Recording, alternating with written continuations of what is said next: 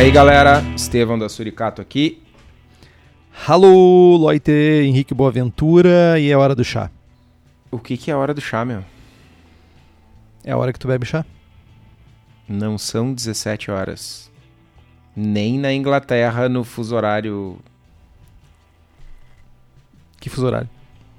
menos, é, menos 3 do que aqui, na verdade. Mais 3 Não, lá aqui. é mais 4. Lá, lá é zero, na real, né? Greenwich. Aqui é menos 3. Sandwich. Então, chá, né? Tipo, maior fonte de, de adstringência ou de. Como testar um off flavor de adstringência é chupar um saquinho de chá. Então, tipo, faz sentido, é hora do chá. Entendeu? Entendi. Não, né? Eu sei, é difícil. Às vezes, a, às vezes a minha capacidade de fazer uma piada inteligente tá. Sabe, ela transcende a, a compreensão popular. Entendi. Entendi. É o famoso piada bosta. Também, eventualmente. dependendo de que, em que ouvidos que caem. Mano, o pior de tudo é que isso é contagioso, velho. Cara, a quantidade de piada ruim que eu tenho, que tem surgido na minha mente, assim, ó, é surreal, velho.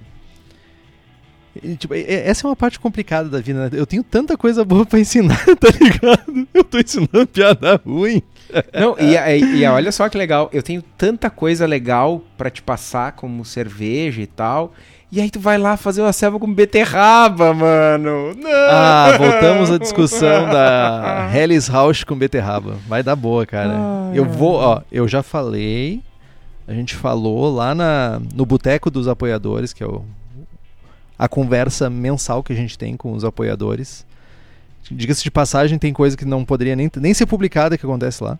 E eu falei, eu vou fazer a cerveja, que Tó vai provar a cerveja e ele vai dizer no programa que, eu, que ele estava errado, ele vai morder a língua dele e vai dizer que a cerveja ficou boa. Mas eu nunca falei que a selva tava ruim ou que ela ficaria ruim. Só falei que tu tava com problemas mentais só. Isso eu, eu achei agressivo. achei, achei um pouco agressivo. Devolve meu amigo, por favor, que quer fazer uma cerveja alemã com beterraba. Ai, ai, Meu, ai. faz parte do jogo, meu. Faz parte do jogo. Depois o cara fala Eu que preciso, fa- eu preciso fazer né? uma specialty smoked beer Entendi, entendi. ou uma dourada lutriana. Pois é, meu, eu, eu, cara, por um detalhe minúsculo não vai rolar minha abraçagem quádrupla de amanhã, ah, que eu ia fazer quatro servas numa só. Ah, Mas uma abraçagem, Vergonhoso isso, uma né? abraçagem É marcar be- quatro caixinhas. É muito vergonhoso, né? Tipo, eu, eu não sei se eu conseguiria dormir de noite fa- passando por Mano, esse tipo de mano. vergonha, velho. Cara, te, te dê por satisfeito que eu não vou fazer uma ceva e marcar quatro caixinhas, tá ligado? Eu vou fazer cevas diferentes. Mas não, com- não mente. Não mente. Tu vai pegar, tu vai fazer uma abraçagem e tu vai começar a pegar o regulamento. Tu pegou o regulamento, tu botou ele embaixo do teu braço, tu leu, tu releu, tu encontrou pontos de dúvida no regulamento e tu tá usando essas falhas a teu favor. Eu só tenho uma pergunta pra te fazer. Quando é que tu braçou a tua Icebox mesmo? Porque a tua Mas é um Icebox processo. é, não, É um processo. Cara, sim, eu vou fazer um, um mosto, vou separar uma parte e vou fazer um dry hopping, que é um processo. Chupa. Cretino.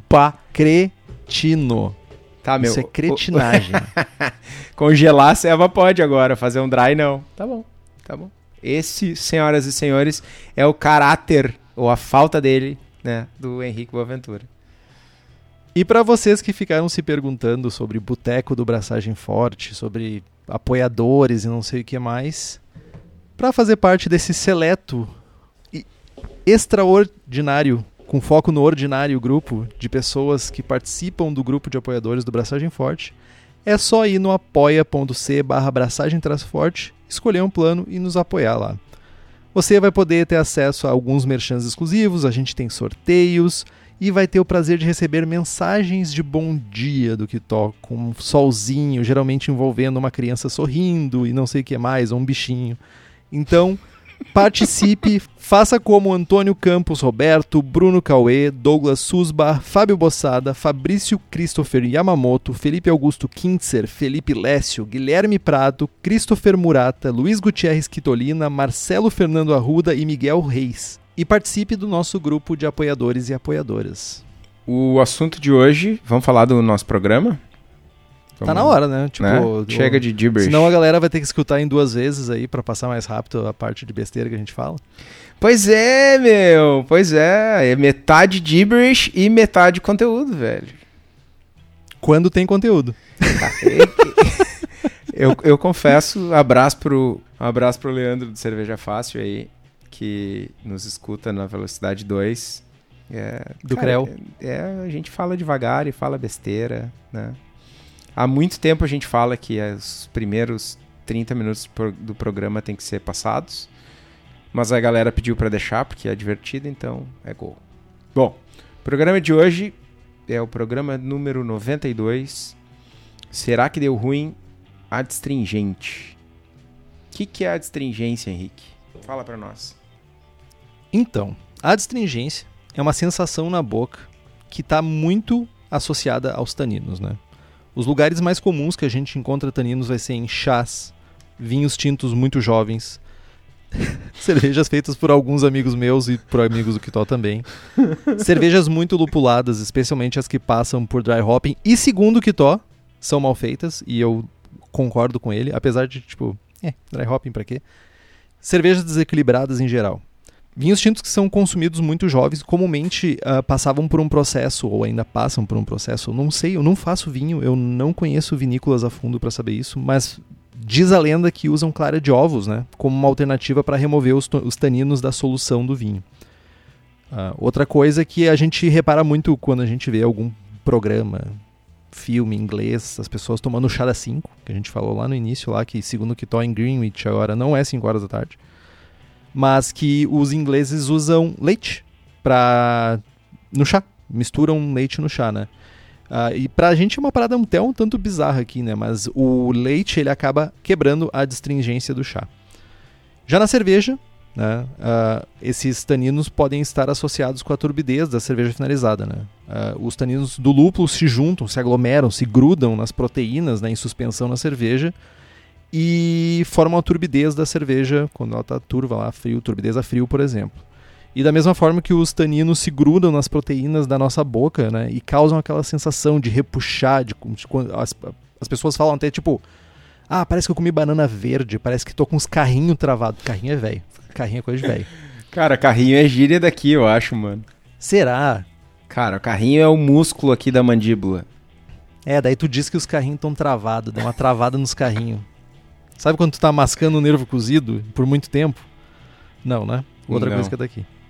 Não, é, tu, tu é, tu é, não é daqui, né, meu? Cara, Tu é de Iraí, né? isso. Lá não tem nervo. Não tem, é só o Rio Uruguai, é só, só tem peixe, televisão mano. também, né? Só, só dourado do Rio Uruguai, velho. E não tem televisão também, né? Também não. Sim. Mas, cara, falando em cevas muito lupuladas, a gente não pode deixar de lembrar da Hops Company, que é o lugar para conseguir os melhores lúpulos do mercado brasileiro. A Hops Company é especializada em fornecer lúpulos selecionados diretamente das fazendas e trazer para cervejarias aqui no Brasil. Eles visitam os produtores, buscam novas variedades, lotes que se destacam e trazem esses lotes direto para nós. Caso vocês tenham interesse nos lúpulos da Hops Company, é só entrar em contato com eles pelo site hopscompany.com ou pela página da empresa no Instagram. E, cara, 50 e tantos lotes, um mais lindo que o outro. Aproveitem, tá? Muito massa. Um abraço pro Galbeno e pro Eugênio que estão com o meu lote lá já de Hersbrucker reservado, colhido direto na Alemanha lá. Tô só, Meu tô só chapéu. pela guarda. E como é que a gente identifica esse rolê? Como é que isso aparece na nossa cerveja? Porque a gente falou de vinho, a gente falou de chá, a gente falou de um monte de coisa, mas na cerveja, como é que a gente identifica? Cara, eh, é um pouco do que a gente já falou, né? A astringência é uma sensação tátil, né? É uma secura, né? Como, como beber ou comer alguma coisa ácida ou, ou muito amarga, enfim. O processo na boca é que, eh, seja o tanino ou, ou algumas outras substâncias, eles vão, de alguma forma, desnaturar a mucosa a, vão, vão, a mucosa ela perde a, a, sua funcionalidade, digamos assim, que é de ser lisa, né? Que é uma mucosa. Exato, e a gente passa a, a ter uma sensação tátil de atrito entre a língua e, e a bochecha ou o céu da boca, enfim, entre as outras superfícies da nossa boca. Então esses taninos ou outras substâncias, eles vão, de certa forma, mudar a superfície da, das paredes da nossa boca. E aí a gente consegue perceber essa sensação de atrito, né? De que está grudando, de que está arrastando e tal. Pra, eu, eu tenho um comentário. Tem pessoas que têm dentes muito sensíveis, né? Tipo, tem sensibilidade nos dentes. Eu consigo chegar ao nível de sentir nos dentes a distringência. Tipo, eu tenho uma sensação nos dentes quando a cerveja está muito adstringente eu sinto nos meus dentes uma sensação. É, eu não sei explicar, mas é como se tivesse rangendo os dentes, sabe? Tipo, só que estão paradinhos. É bem estranho, assim, mas eu consigo. Sim, eu tenho sensibilidade nos dentes, então, tipo, Deu sou uma pessoa perceber. sensível em geral.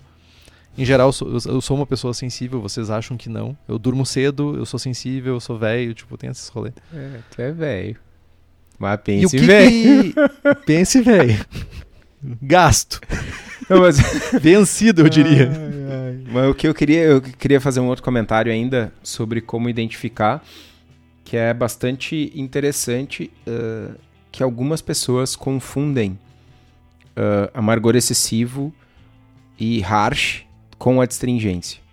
Né? Isso, isso é, um, é, uma confusão que eu vejo com frequência, principalmente pessoas uh, pouco experimentadas com muitas cervejas ou que estão entrando ou que não têm o vocabulário, enfim. A astringência é essa sensação de atrito na entre a língua e a mucosa, entre a língua e o céu da boca e tal. E, e por exemplo, harsh é uma sensação de, de, de arranhamento, né? É, é mais gatinho arranhando. É, é engolir uma briga de cinco gatos. É mais no fim do gole. É, é engolir algo áspero. Né? Não, é, não é uma sensação tátil que permanece na boca depois. Então é uma maneira importante uh, que a gente tem para separar as duas coisas. Achei excelente esse ponto, porque é uma coisa que causa muita confusão, principalmente em julgamento de cerveja e tudo isso. Tipo, as pessoas têm essa. Tu pega uma cerveja bem lupulada, e não tô nem dizendo uma cerveja mal lupulada, ou com uma lupulagem errada, ou não sei. As pessoas facilmente confundem, é, tá um pouco adstringente. Não, não, ela tá só amarga. E, essas, e, tipo, dependendo do estilo, ela deveria estar amarga mesmo, não tem nada de errado com isso. Mas, beleza. Agora a gente já sabe o que, que é, a gente já pegou um monte de exemplo. O que, que causa, quais são as causas, né? E como a gente pode prevenir a, a destringência na nossa cerveja? Cara, um dos, dos pontos mais comuns é utilizar uh, lavar os grãos, né? Fazer a lavagem, fazer o spart com água muito quente.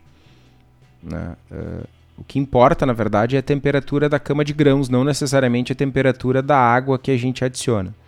Né? A gente leu a vida inteira que, ah, que dá ruim usar água acima de 76 graus para lavar né? E que, mas a grande questão aqui é que a cama de grãos, né? Que é aquele líquido que está em contato com as cascas do grão, que é de onde vem o tanino, é que é o problema. Temperaturas muito altas podem extrair taninos, né? Geralmente vai ser um problema ainda se tu usar esparge contínuo ou faça mesh out e tal.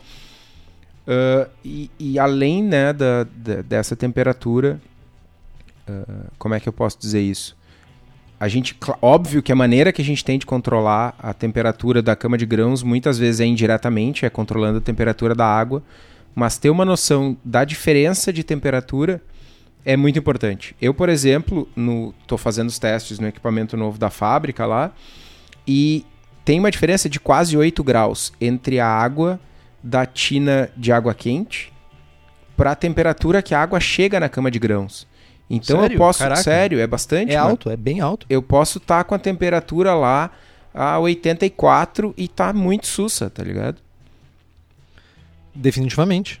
E para quem faz recirculação contínua, né? Uh, isso é muito importante. Que às vezes as pessoas que não fazem recirculação contínua vão lá, colocam um termômetro bem na superfície da, da do, do mesh e tu vai lá, temperatura, não sei, 69, por exemplo, 68. Mas se tu afunda a, a, o sensor né, do, do termômetro dentro da cama de grãos, tu começa a ter discrepância de valor, tu começa a ter valores diferentes. E no, eu sei que muita gente faz isso, no meu caso eu faço recirculação constante justamente por isso. E não é uma recirculação constante, tipo um fiozinho na água, não. Eu realmente faço o líquido circular frequentemente e com um grande volume de, de líquido para realmente eu ter uma homogeneização da temperatura, tanto na cama de grãos quanto no, no líquido que está circulando. Né? Então isso é um ponto bem importante mesmo. Mas eu realmente fiquei surpreso com 8 graus, é bastante. Ainda mais que tu tem uma massa de água aí de bem grande, né? É, isso, na verdade, assim, cara, isso eu medi na primeira água de lavagem, né? Certamente, ao longo do processo de lavagem, essa, essa diferença de temperatura deve diminuir, porque tem o aquecimento da tubulação toda, tem, né? Uh, tem uma troca térmica entre a temperatura do tubo ali, que deve estar, sei lá, 25, 30 graus, e a primeira água quente que está chegando. É, ao longo da lavagem, isso, isso, essa variante deve diminuir, mas eu não tenho essa medição ao longo do tempo. Outra coisa que também está relacionada né, à distringência é o pH da mostura ser muito alto. Né? pHs acima de 6 geralmente estão associados a maior extração de taninos da casca do malte. Geralmente a gente quer ficar na nossa mostura ali para cervejas mais claras, entre 5.2 e 5.4. Cervejas mais escuras a gente sobe um pouquinho, entre 5.4 e 5.6. Então o controle de, do pH né, ele é muito importante no processo inteiro, não somente na mostura. Então usar uma boa calculadora de água, inserir o perfil correto da água que tu tem na tua casa, que che chega na, na, panela mesmo, né, é muito importante, assim como tu imputar os dados do teu grist, que vão te ajudar a ter uma previsibilidade muito mais alta da, do pH da tua mostura. Né. Outro ponto importante é o pH da água de lavagem. Né? Uh, o Henrique não faz fly sparge, né? Mas quem usa, quem faz lavagem, né? Precisa se preocupar com o pH da água de lavagem. É bem comum as pessoas corrigirem a água de mostura e esquecerem da água de lavagem. Né? A, a, regra aqui é similar à da água de mostura, né? evitar um pH acima de 6. Né? Eu uso uh, no máximo 5,5, então é de 5,5 para baixo. Né? E, enfim, o meu processo ele já está bastante ajustado de modo que quando eu miro num 5,5, 5,4, eu já estou garantindo que eu vou atingir o pH de fervura né, do jeito que eu quero, né, sem precisar fazer uma nova correção para chegar no pH de fervura de 5,2, 5,3, que é o que eu miro. Né. O grande problema uh, é que quando a gente está lavando né, ao longo do tempo, ao longo da lavagem, o, ma o malte ele vai perdendo um pouco do efeito tampão, né? Os, alguns sais do malte eles acabam uh, autorregulando o pH para essa faixa de 5,2, 5,5. E com isso, se, a, se o teu pH estiver muito alto, acima de 6, pode ter sim uma extração de taninos e pode contribuir com a astringência lá na cerveja acabada. Né? Se porventura a tua água tiver um pH muito alto, é, usar ácido lático ou ácido fosfórico para controlar esse pH, né? reduzir esse pH e não correr riscos é o, é o indicado. Também é importante, muito importante, não lavar até o fim, assim, tipo, tentar tirar o último grão de açúcar que tem no malte. Normalmente, o limite uh, para a densidade do, do, do mosto que está saindo da lavagem é 1010. Então, quando a gente chega aí a dois platos e meio, 1010, a gente interrompe a lavagem porque tu, senão, junto com esse restinho de açúcar, tu pode fazer um, um arraste de taninos aí e contribuir para a distringência na tua cerveja. Tem uma parada bem interessante, né? Tipo, a gente, vamos lá, a gente tem uma literatura clássica, né? Que traz esses pontos como pontos, principais pontos, né? De, de extração de taninos e de problemas relacionados a taninos. E a distringência, consequentemente. Uh, mas eu achei bem interessante e eu acredito que tenha sido num Brew Strong e o Brew Strong tem sido um, um programa onde o Palmer, o Deus Palmer tem usado para corrigir, né, algumas das coisas que ele acha que ou no How to Brew, How to Brew ou em algum outro momento ele gerou conteúdo que ele sei lá, evoluiu e hoje em dia ele já não concorda mais. Ele errou, mano, pode falar. Não, cara, ah, Deus meu, Palmer não erra. Deus erra também, velho. Olha os brasileiros aí, mano. Segundo ele, né, uh, os estudos mais recentes apontam que qualquer uma dessas variáveis que a gente trouxe antes, isoladas, elas não conseguem impactar na extração de taninos. Que para realmente tu ter uma extração de taninos e problemas de adstringência de malte, tu precisa ter os três problemas ao mesmo tempo para que isso aconteça. Ou seja, a gente precisa ter uma lavagem em excesso, a gente precisa ter um pH de lavagem muito alto e uma temperatura muito alta. Eu nunca cheguei nem perto de testar isso. Não tenho planos. Inclusive algumas coisas que, tipo, ah, eu sou adepto do, do Bruna Bag, todo mundo já sabe. Eu não sou aquele cara, tipo, eu ainda dou uma. Só, dou uma, uma carinhada lá no, no bag, sabe? Tipo, dou uma, uma torcida. Uma carinhada, velho. É, eu faço isso, eu dou uma carinhada, dou uma torcidinha, uma palpada. sabe? Uma palpada. Meu, trate bem o seu bag, velho. Trate bem, faça carinho nele. Ele, ele, ele é muito importante pro seu processo. E eu não tenho problema de pH alto porque eu faço a regulagem do pH, né? Faço o controle do pH para água inteira, né? Do meu processo. Mas, tipo, eu dou uma, uma chuchadinha ali no meu, no meu bag e tô de boas com isso, velho. E não tenho problemas de, de adstringência. Eu não entendi a parte da tua apalpada no bag. Isso era para ser bom ou ruim? É que também na literatura clássica, uh, quando a gente fala de brew na bag, a gente fala que não deve apertar a cama de grãos. Entendi. Com o risco de apertar a cama de grãos, faça uma extração de taninos da casca do malte. Tem então... uma, uma, um outro ponto aí que é, que é. Não sei se é polêmico, mas. Tem uma galera que fala que moagem excessiva dos grãos uh, causa destringência. Mas aí a gente vai para as macros, né? Para as ambevianas e, e, seus pares aí. E tem os moinhos motherfuckers lá que os caras moem Pó de tudo, café. mano. É, é pó? É tipo. Moe até pomba.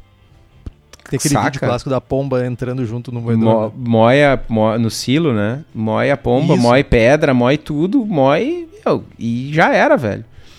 E tipo, né? Cevas mainstream não são astringentes quando dão certo.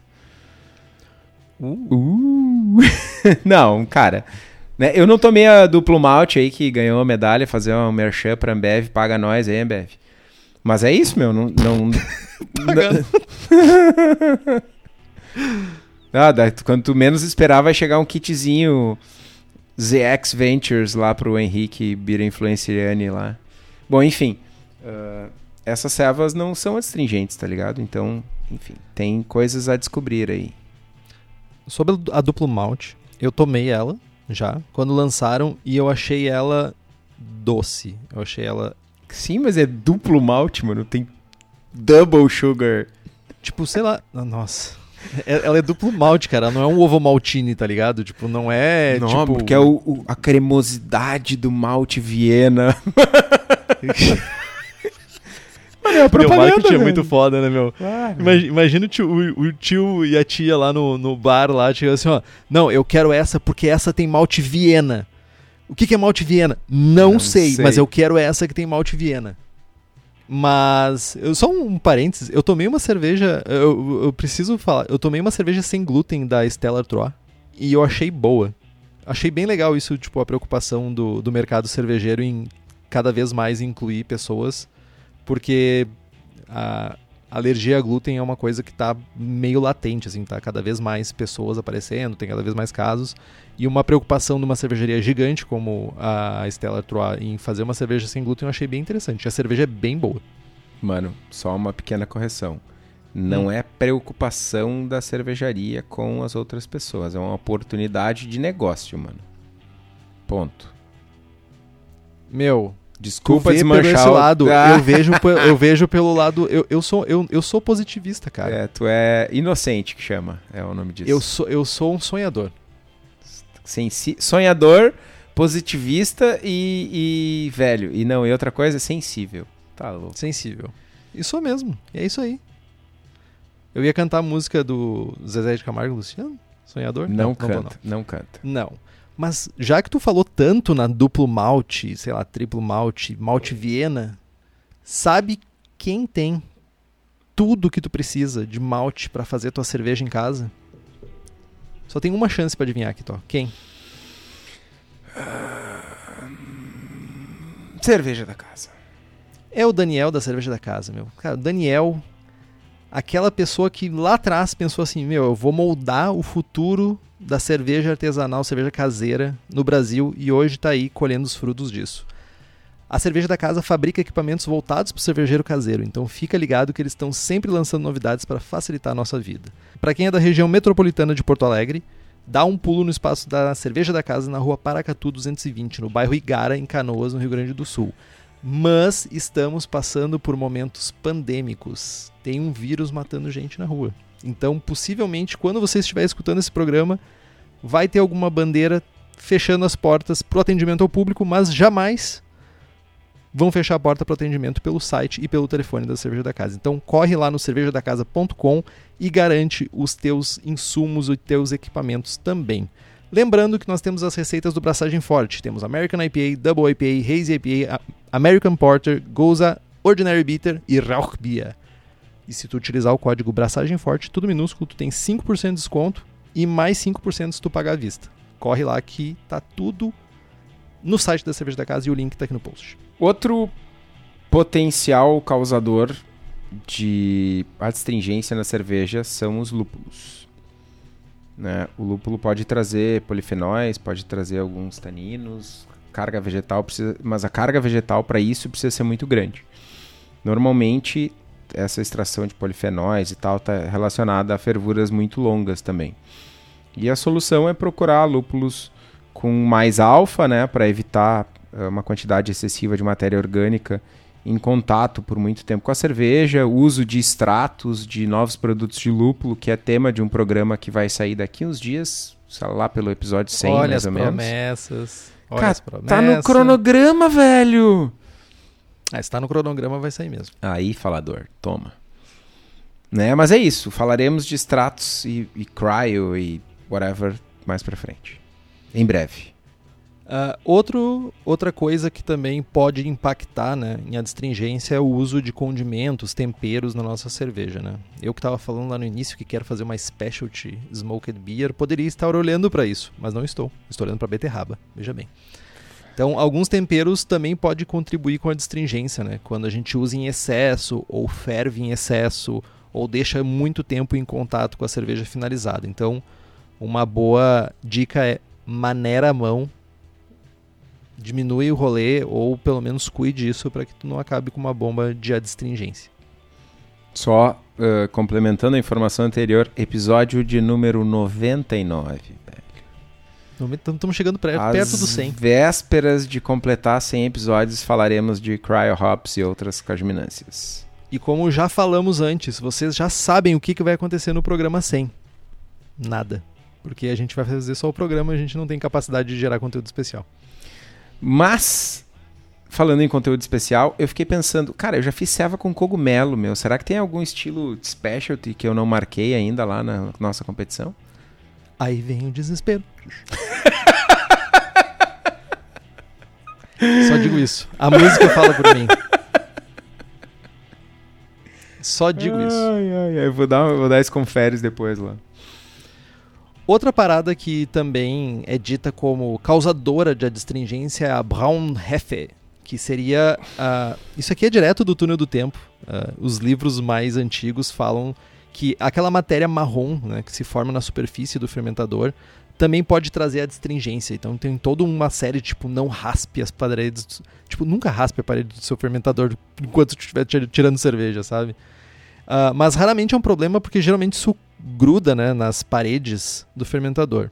As cervejas alemãs também fazem uma parada que ah, algumas cervejarias, eu não posso afirmar que todas, mas existe uma grande parcela que faz fermentação aberta. E principalmente de Weizenbiers e, e alguns estilos nesse né, de cervejas de trigo, eles têm um- um- uma aberturinha assim, bem na parte de cima do fermentador que quando começa o Kreuzen a subir, vai, sabe, caindo já para fora e vai sumindo da cerveja a Braun, Braunhefe. Então, sei lá, eu nunca removi, nunca me preocupei com isso e eu nunca, eu já devo ter tido cervejas adstringentes, eu nunca relacionei a isso. Então, tipo, sei lá, se tu consegue remover, remove. Eu não, não perderia tempo com isso. Isso é tipo aquela espuma com levedura que gruda no. no, no é, e tipo. Daí alguma, algumas pessoas dizem, ah, porque naquela aquela levedura pode ser também resto de lúpulo, pode ser células mortas de levedura, pode ser proteína, que aquilo ali, quando, como sobe, né, o, o, o sobe e vai grudar nas paredes, e quando desce, né, diminui esse high Kreuzen, vai acontecer o quê? Vai ficar grudado nas paredes e vai secar. E quando seca, aquela matéria começa a ficar, tipo, adstringente. Saquei. Gostou do meu alemão, né? Gostei. Tudo culpa da levedura.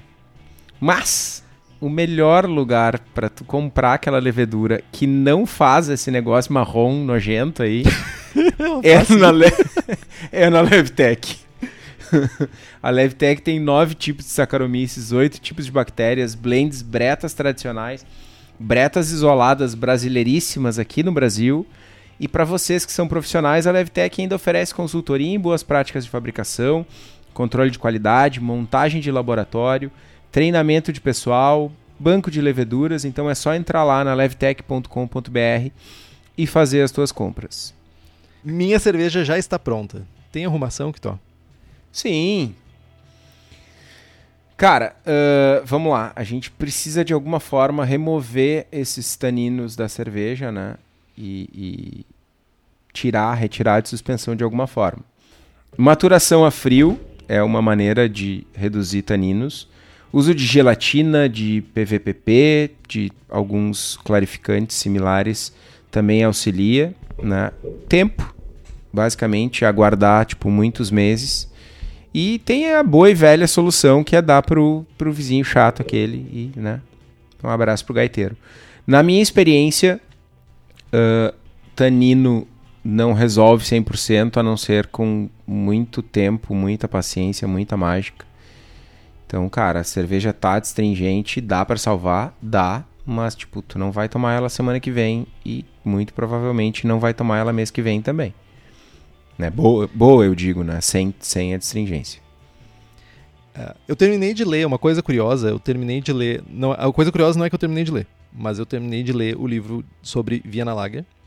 E uma coisa que no livro é bem interessante é que a gente sabe que cervejeiras alemãs, estilos alemães, principalmente lagers, passam muito tempo em processo de lagering, é frio. Algumas cervejas passam 4, 5 meses até realmente serem tomadas, colocadas em cascas e tomadas como. E, e vendidas nos bares e tudo isso. E comparando com estilos que eram tomados rapidamente, né, que eram feitos e tomados muito rapidamente, todo mundo preferia essas cervejas que ficavam muito tempo. Por isso que as lagers fizeram muito sucesso. Elas ficavam esse tempo e atribuíam-se isso a esse caráter que ficava mais refinado, a cerveja ficava com um, paladar, um paladar mais limpo, uma sensação mais uh, uh, suave na boca. Uh, usavam um termo, suavidade mesmo, para a sensação, que não existia nas cervejas que não passavam pelo, pelo lagering longo. Então, provavelmente está um pouco relacionado a isso. Tipo, a gente tem técnicas muito diferentes, muito. Uh, talvez hoje até inadequadas né, de fabricação de cerveja na época.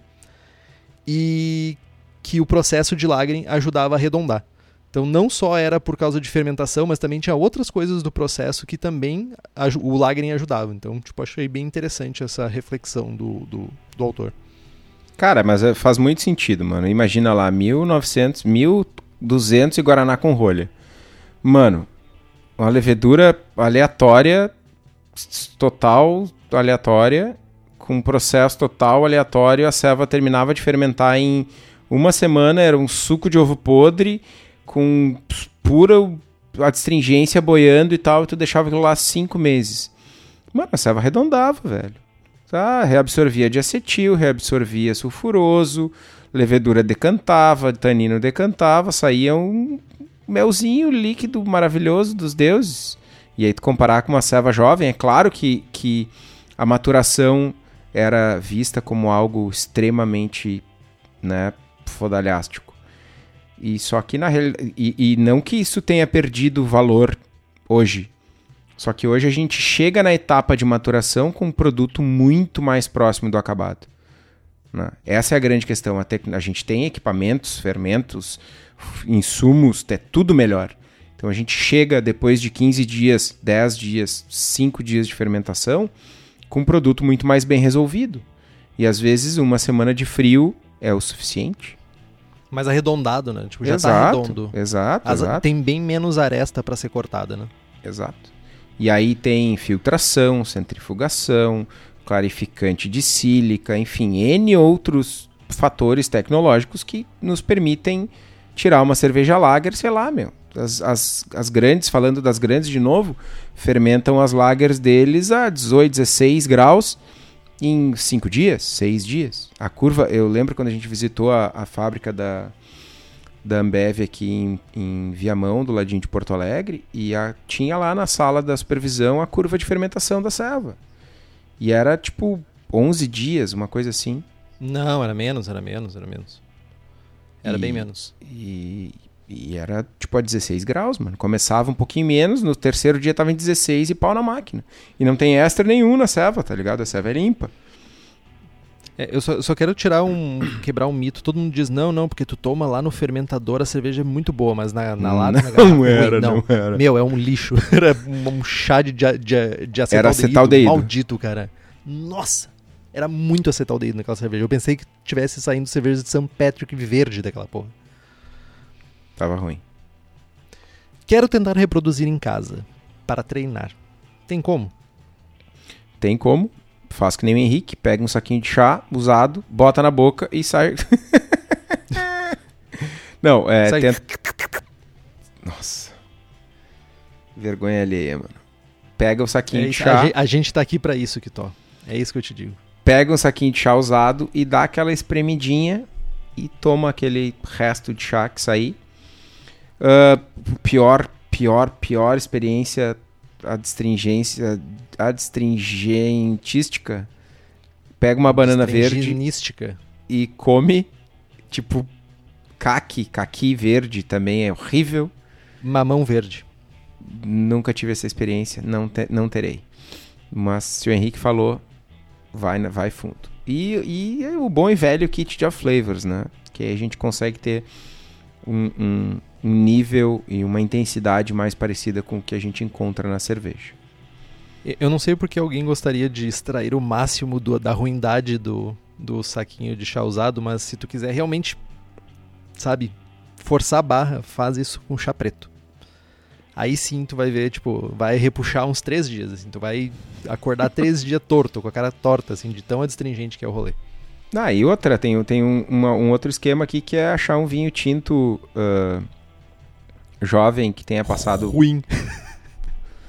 Não necessariamente ruim, mano, porque ah, tanino é, é- em alguns tipos de vinho é característica benéfica, né? Sei lá, um Cabernet Sauvignon da vida tem tanino e é os taninos fortes do vinho, blá blá blá blá blá blá, dessa galera do vinho aí. Eu achei Mas é- muito boa a tua personificação, inclusive. Isso é, cara, mágoa, tá ligado? Entendi. Ah, não, mas é sério, tem algumas, tem algumas variedades, alguns tipos de vinho que que, que o tanino é algo positivo. Então, procurem por isso também, é, é massa a experiência sensorial. Eu tava vendo um programa esses dias sobre vinho. ah, te- é, é incrível isso, né? Tem programas na televisão que falam sobre vinho, mas não tem programas que falam sobre cerveja ainda. Espero que no futuro isso mude. E tinha um vinho italiano, e eu espero que tu saiba o nome, porque tu tem esse, já, já deu rolê na Itália e tal, tudo isso. Vino. Que. Ótimo, já, beleza. Fluente em italiano. Vinho em italiano, sommelier. mano. Vino.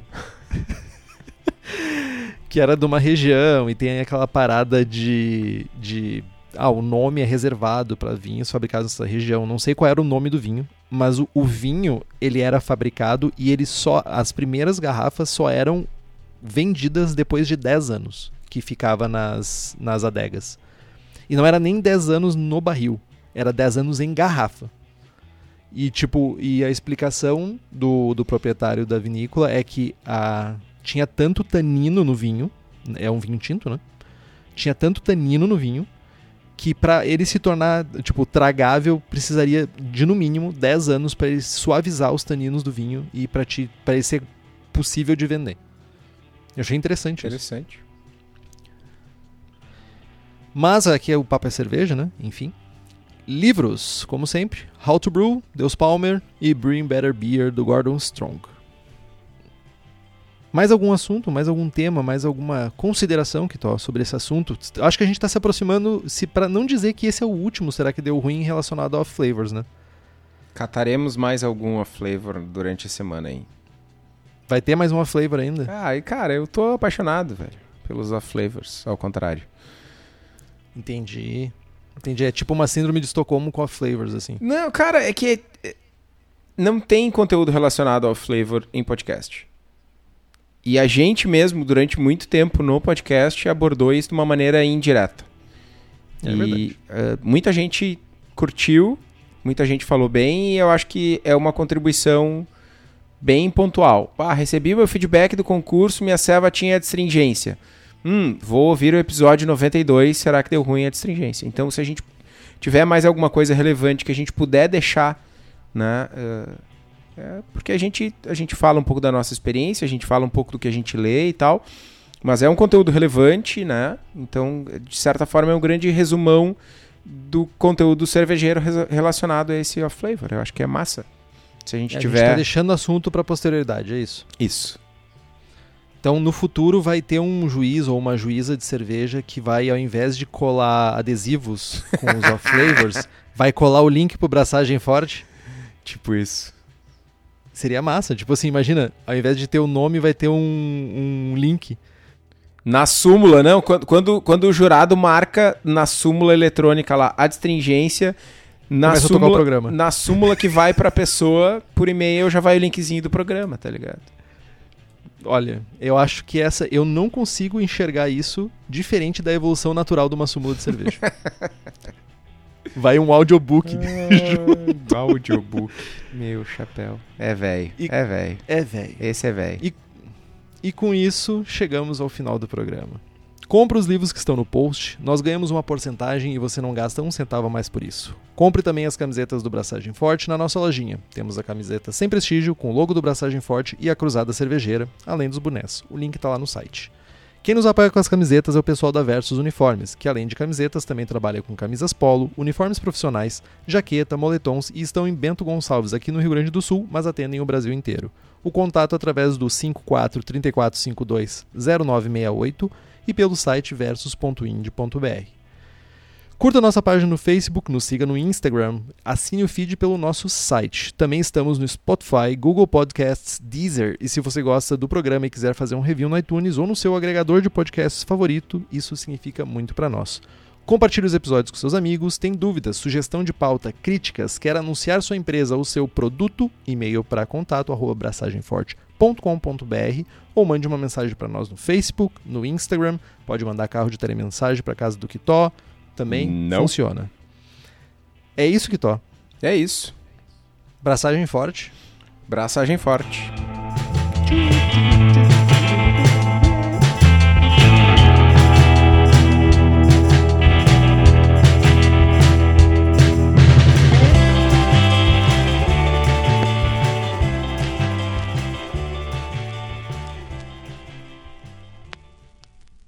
Matura... Maturação. Maturafão. Maturafão. Eu vou ter que fazer um meme disso, pelo amor de Ai, ai. Deus. Sem, sem. Chama o dinofauro aí. Exatamente isso que eu tava buscando. Dinofauro. Mafura, maturafão. Mat... Porra, velho. Ataque de riso não, velho. 哎呀。